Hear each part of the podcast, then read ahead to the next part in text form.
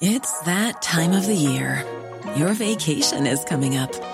You can already hear the beach waves, feel the warm breeze, relax, and think about work. You really, really want it all to work out while you're away.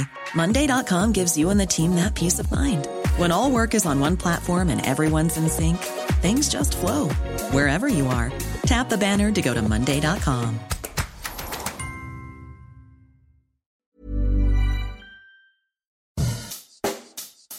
Bonjour et bienvenue dans Savez-vous que, le podcast d'anecdotes du Dauphiné libéré. Chaque jour, on vous raconte une histoire, un événement marquant, qui vous permettra de briller en société et de vous coucher un peu moins bête.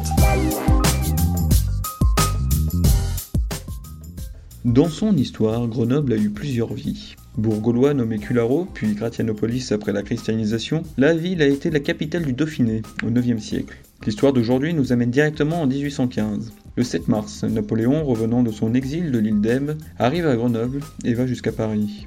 Il reprend brièvement le pouvoir, c'est ce qu'on appelle la période des 100 jours.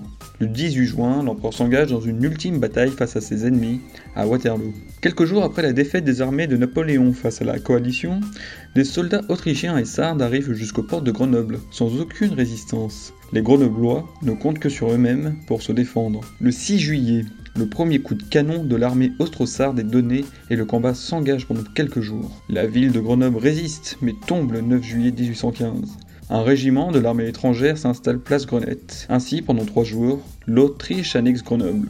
Mais la puissance redevient vite une alliée de la France avec le rétablissement de la monarchie lors de la seconde restauration. Grenoble reste sous le contrôle du royaume.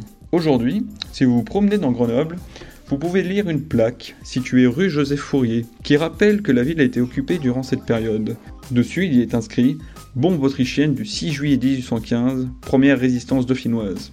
C'est le seul souvenir de cet épisode de l'histoire dans la ville.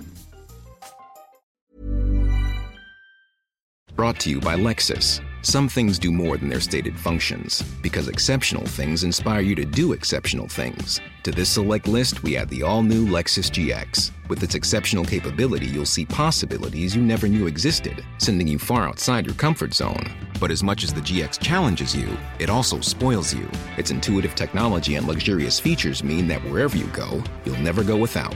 Live up to it. The all new Lexus GX.